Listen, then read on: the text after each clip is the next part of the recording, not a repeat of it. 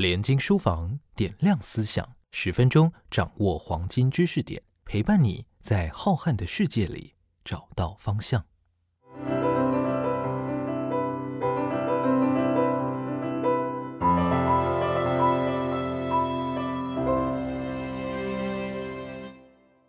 Hello，欢迎收听连经书房点亮思想，我是联合文学杂志总编辑王崇威。今天要跟你们分享的一本书叫做《无有之地》，它的作者呃名字有点难念，叫比约恩贝尔兹，他是一个挪威的建筑师。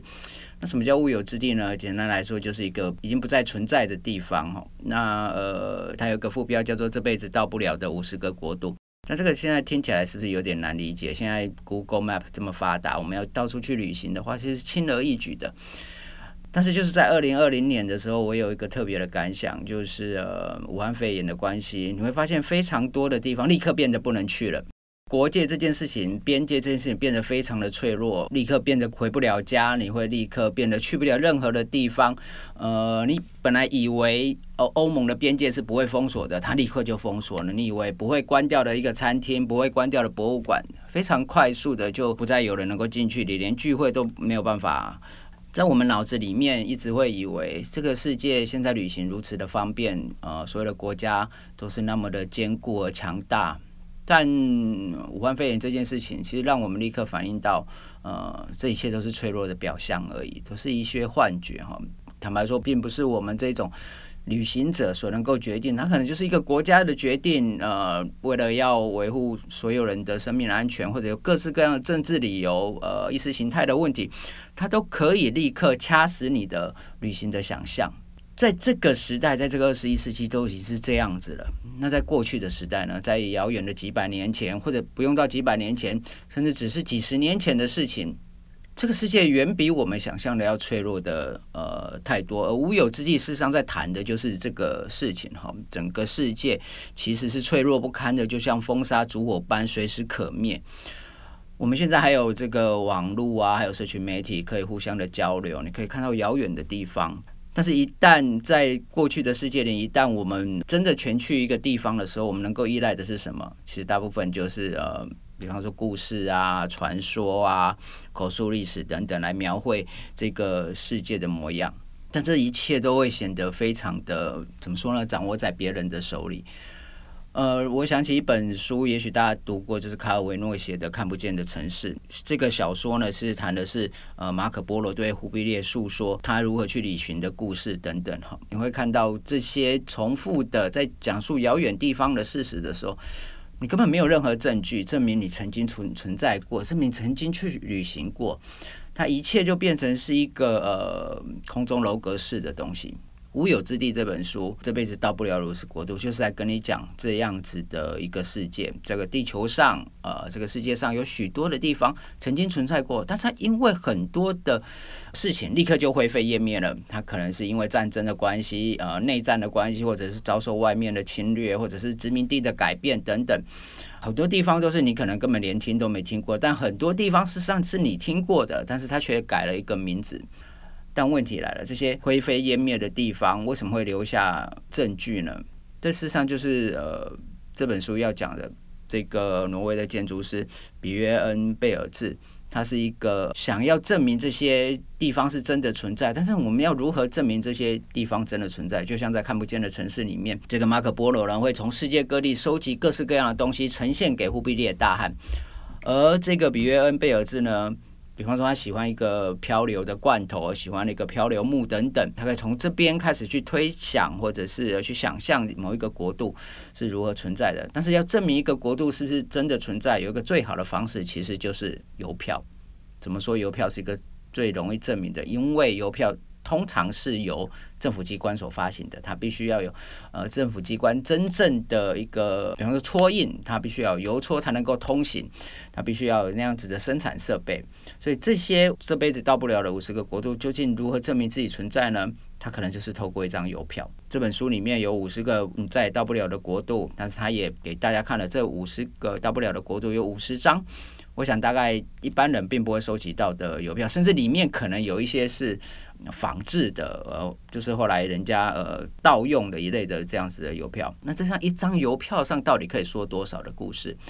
在这本书里面非常有趣的是，呃，这个作者比约恩贝尔兹呢，他除了引用音乐、引用食谱。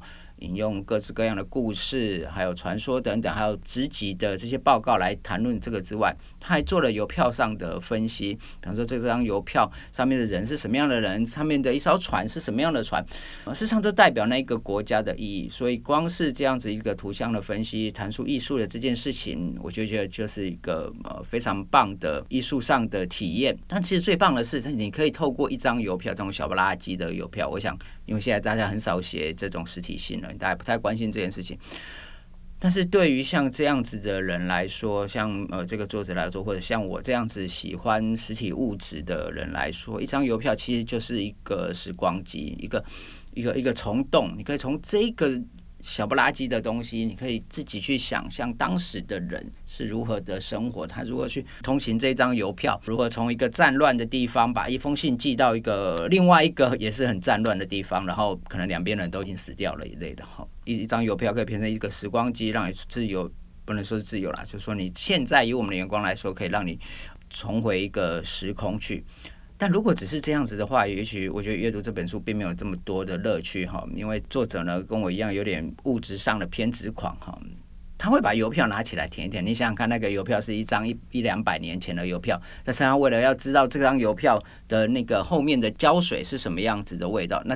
现在大概大部分是用合成胶水啊，可是过去的胶水其实大部分是可以吃的啦。坦白说，就是那种呃植物性的这样子的东西，所以它会舔一舔，是不是有什么味道哈？那据说有些邮票是有草莓味的哈，特别弄了草莓味这样子。对于物质上的这种执迷，或者是对于这种你可以真正掌握在手里的这样子的了解历史、了解艺术的方式，我觉得是这一本《物有之地》给人家另外一个不同的感受。所以你可以想象，如果你读这本书的话，你可以在这里面获得各式各样的知识。各式各样的乐趣，开启你做一点小小的考古一类的。那么，呃，因为我是喜欢文学的人，那么这本书里面有没有什么跟文学相关的事情呢？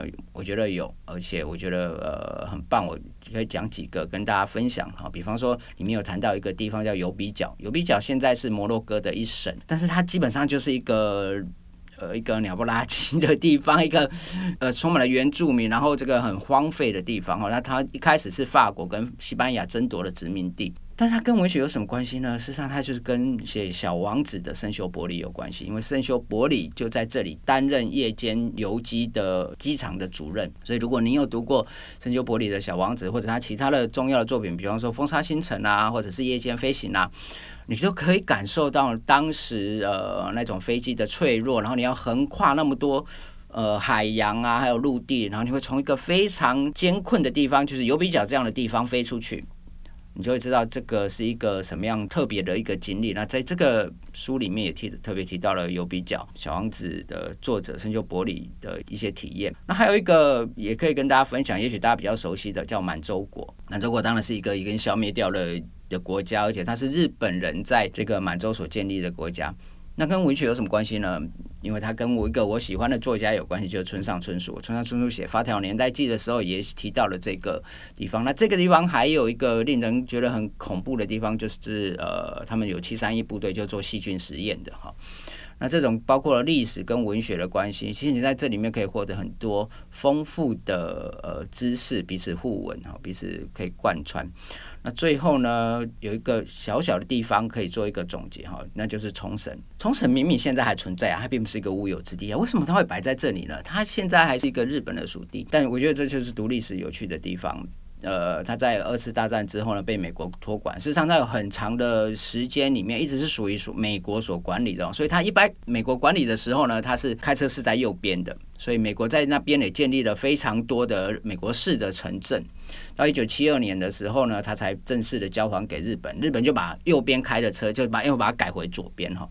但就在美国统治的这一段时间里面，他发行了属于冲绳专门的邮票哈。当你看到这样子的邮票的时候，你会发现说啊，这个真的是一个一方面是战败国的悲哀，一个就是你这个国家这么脆弱，当你战败之后，你会被所任意的分割，被别人用他的眼光来看待你这个国家，来治理你这个国家，这当然是一个非常的事情。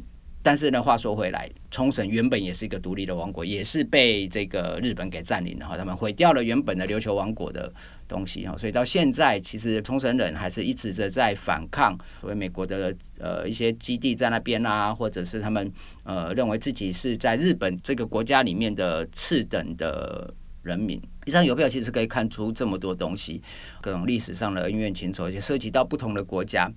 那最后呢，冲绳这个地方你可以。看到什么跟文学相关的呢？这太多了。最推荐的就是大江健三郎。大江健三郎在为这个冲绳这边写了非常多的文学作品。我想你可以在市面上轻易的找到他的呃著作，比方说《冲绳杂记》等等。那今天的书的分享，我有自己的分享就到此结束，谢谢大家。